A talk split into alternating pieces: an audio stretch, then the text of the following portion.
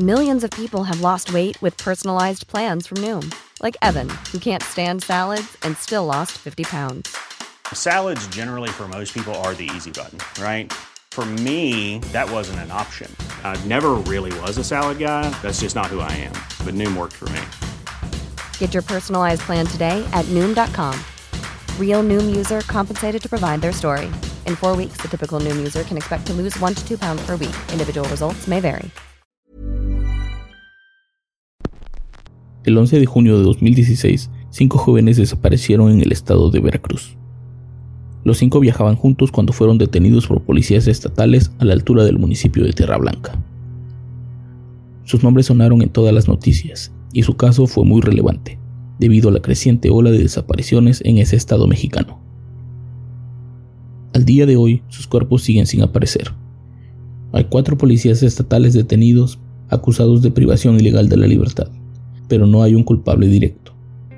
Estos no son los únicos casos. Existen muchos casos como este alrededor de esa zona, de los que poco se habla, o más bien de los que nadie quiere hablar.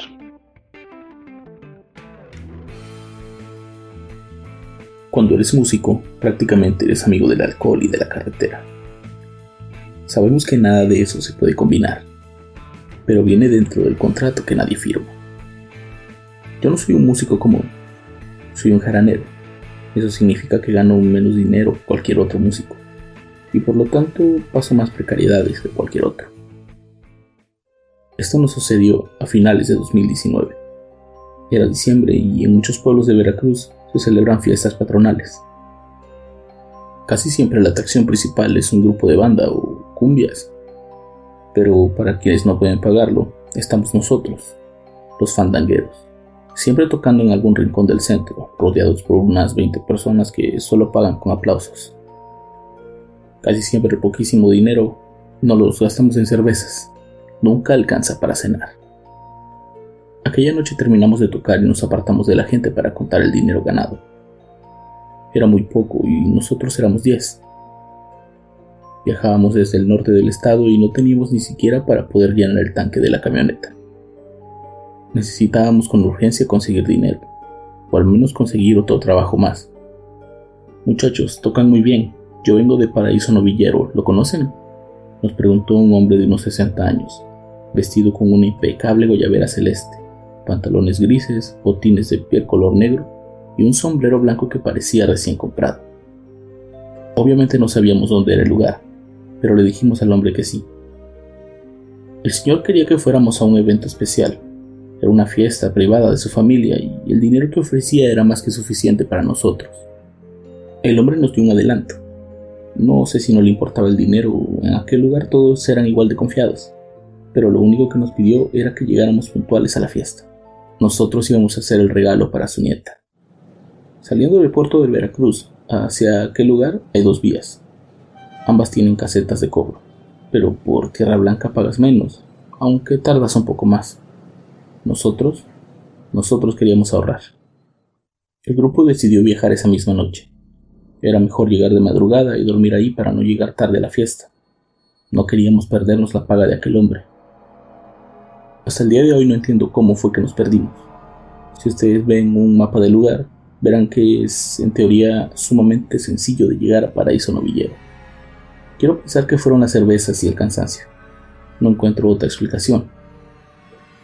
Sabemos que llegamos a Tierra Blanca, pues ahí nos detuvimos a comprar cigarrillos, pero en algún punto entre ese lugar y la ciudad de Tres Valles, Nacho, el chofer, tomó otra ruta y terminamos viajando entre enormes plantillos de caña. Por ese camino no pasaba nadie, ni un solo auto, ni gente alrededor. Éramos los únicos en ese agreste camino. Algunos dormían, principalmente las mujeres. Despiertos solo estábamos César, Eric, Nacho y yo, Justo fuimos nosotros cuatro quienes vimos aquello. En un punto de la carretera aparecieron frente a nosotros dos jóvenes.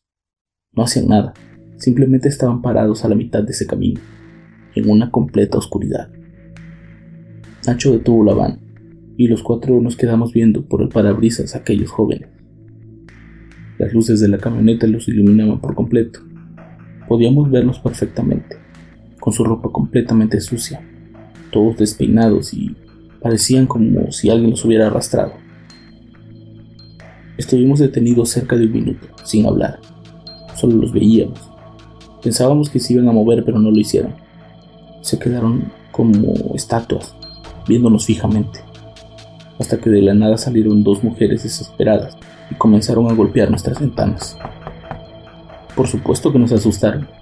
Los que dormían inevitablemente se tuvieron que despertar. En un principio las veíamos con horror, pero poco a poco nos dimos cuenta que lo que necesitaban era nuestra ayuda. Abrimos la puerta y ambas se subieron sin pensar. Estaban muertas de miedo y lloraban tanto que no podían ni siquiera hablar. ¿Les quieren hacer daño a esos tipos? Preguntamos. No, no, no, eh, ellos vienen con nosotros, contestó la más tranquila de ellas. Avanzamos y recogimos a los chicos. Ellos no parecían estar tan alterados, pero sí parecían haber sido golpeados. Una vez dentro de la camioneta, ellos seguían sin hablar. Eran como muy inexpresivos. Decidimos aferrarnos a nuestros instrumentos. No sabíamos si nos iban a robar o algo peor, así que teníamos que protegernos con algo. Seguimos avanzando por ese camino y una de las chicas no paraba de llorar. La otra la abrazaba y trataba de consolarla, pero nada funcionaba. Poco a poco nos comenzaron a poner muy nerviosos. ¿Saben llegar a Paraíso Novillero? les pregunté. Los inexpresivos salieron un poco de su personaje y dijeron, si van para allá, mejor bájenos aquí. Las chicas dijeron lo mismo. Aquella petición nos dejó muy nerviosos. ¿Qué hay ahí? pregunté no es lo que hay, es lo que no hay. Bueno, ¿y qué es lo que no hay? Paz, contestó una de ellas. Seguimos avanzando en completo silencio. No sabíamos por qué, pero seguíamos en ese camino. Ni siquiera sabíamos si tenía salida. Llegamos a un cruce de caminos y ahí nos pidieron bajar. Hey, folks, I'm Mark Marin from the WTF Podcast, and this episode is brought to you by Kleenex Ultra Soft Tissues your ally to help tackle your allergy symptoms this season. I love the change of seasons, but nobody loves pollen and all those other things floating in the air that make you sneeze during this nice weather. Kleenex Ultra Soft tissues are hypoallergenic and allergist approved. So fight back against watery eyes and runny noses without worrying about irritating your skin. For this allergy season, grab Kleenex and face allergies head on. Los cuatro chicos dijeron que alguien iba a pasar por ellos y nos agradecieron por llevarlos y se despidieron. Entre todos tomamos la decisión de que no nos iríamos hasta que pasaran por ellos, quien sea que iba a pasar. Esperamos unos minutos y de repente vimos las luces de un auto acercarse. Nosotros ya veíamos luces más adelante. Creíamos que ya estábamos cerca de algún pueblo o algo así. Aquellos cuatro jóvenes esperaban en ese cruce de caminos. Cuando el vehículo se acercó lo suficiente, pensamos que se iba a detener. El vehículo pasó de largo y ellos desaparecieron frente a nuestros ojos. Le dije a Nacho que acelerara lo más rápido posible y nos sacara de ahí. Eso ya no era normal. Lo que vimos ya superaba nuestro entendimiento. Dentro de la camioneta algunos se tomaban de la mano y rezaban. Otros simplemente trataban de olvidar lo que acabamos de ver. Yo solo pedía poder llegar a algún lugar medianamente civilizado para poder bajarme de ahí. No sé qué pueblo llegamos, pero por la hora todos parecían estar durmiendo. Comenzamos a recorrer las calles en busca de alguien que nos dijera cómo salir de ahí y llegar a nuestro destino. Caminando solo, vimos a un borracho. No nos quedaba de otra. Tuvimos que detenernos para hablar con él. No era una visión, lo aclaro. Su olor no los confirmaba. Lo único muerto en él parecía ser su aliento. Amigo, queremos llegar a Paraíso Novillero. Mm, ya casi llegan. Dame 20 pesos y te llevo, contestó. Te doy 20 pesos, pero dime cómo salir de aquí. El borracho se acercó a la camioneta y comenzó a ver a través de la ventana. Su olor era repugnante, pero era la única persona en la calle y no queríamos pasar un minuto más ahí. Súbete pues y vámonos, le dije. La puerta corrediza se abrió y el tipo puso su pie derecho dentro de la camioneta. Levantó la cabeza y se quedó paralizado. Retiró lentamente el pie y comenzó a cerrar la puerta de igual manera, muy lentamente, como si quisiera pasar desapercibido. Al cerrar la puerta comenzó a correr mientras gritaba, bajen a los arcados de ahí o se van a quedar. Laura, una de nuestras compañeras, lanzó un grito casi desgarrador. Y cuando volteamos a verla, vimos a los cuatro chicos que dejamos allá atrás en el camino, sentados entre nosotros, pero esta vez sus caras no tenían expresión alguna. Estaban pálidas y frías. Parecían como si estuvieran muertos. La camioneta se detuvo y todos nos bajamos corriendo, en cualquier dirección. Yo llegué a una casa y comencé a golpear la puerta. Sabía que me estaba arriesgando a que me pegaran un balazo, pero nada me importaba. Estaba completamente aterrado. Las caras de esos chicos eran impactantes. Aún los recuerdo y el cuerpo se me llena de nervios. El hombre de la casa abrió una ventana muy molesto y preguntó qué, quería. Le dije que estábamos perdidos y que nos acababa de pasar algo muy extraño. Laura me alcanzó llorando y el hombre de la casa nos dejó pasar. Al contarle todo, el hombre pareció entenderlo. No era la primera vez que lo escuchaba. De hecho, pasaba muy a menudo, nos dijo. A principios de 2009, cuatro estudiantes del Tecnológico de Tustepec viajaban con rumbo a Veracruz para asistir al carnaval. Fueron detenidos por policías y llevados hacia aquel camino. Los encontraron nueve días después. Los cuatro estaban ahorcados. A las mujeres las ultrajaron y las quisieron quemar vivas. A los hombres los mataron a golpes, los enterraron y después le prendieron fuego al terreno. ¿Quién fue y por qué lo hicieron? Nadie lo sabe. El gobernador de aquel tiempo se encargó de que la noticia no llegara lejos. Las familias de los cuatro nunca protestaron. Los cuerpos fueron entregados en tiempo récord y se habla de una fuerte indemnización. En esta zona ocurren muchas cosas, casi todas sin explicación alguna. Aquella vez cumplimos con nuestro trabajo pues necesitábamos el dinero.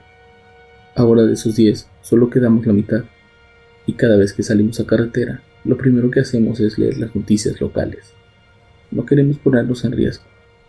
No sé si eran los fantasmas de esos cuatro chicos de los que nos hablaron, ni tampoco lo quiero averiguar.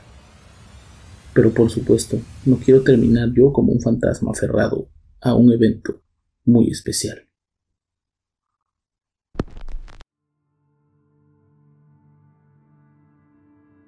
Esta noche hay que voltear a ver el cielo. Nos reportan el avistamiento de luces que bailan sin un rumbo fijo. No sabemos quiénes son ni de dónde vienen, de algo estoy seguro. Nos vamos a enterar. Esta noche tuvimos una historia un tanto delicada. Historias que pasan muy seguido, pero que lamentablemente no llegamos a conocer como tanto nos gustaría. Ya casi amanece en Radio Macabra. Es momento de ir a la cama. Yo los espero el próximo miércoles con más historias en su programa favorito de la noche. Radio Macabra. Éxitos que te matarán de miedo. Buenas noches.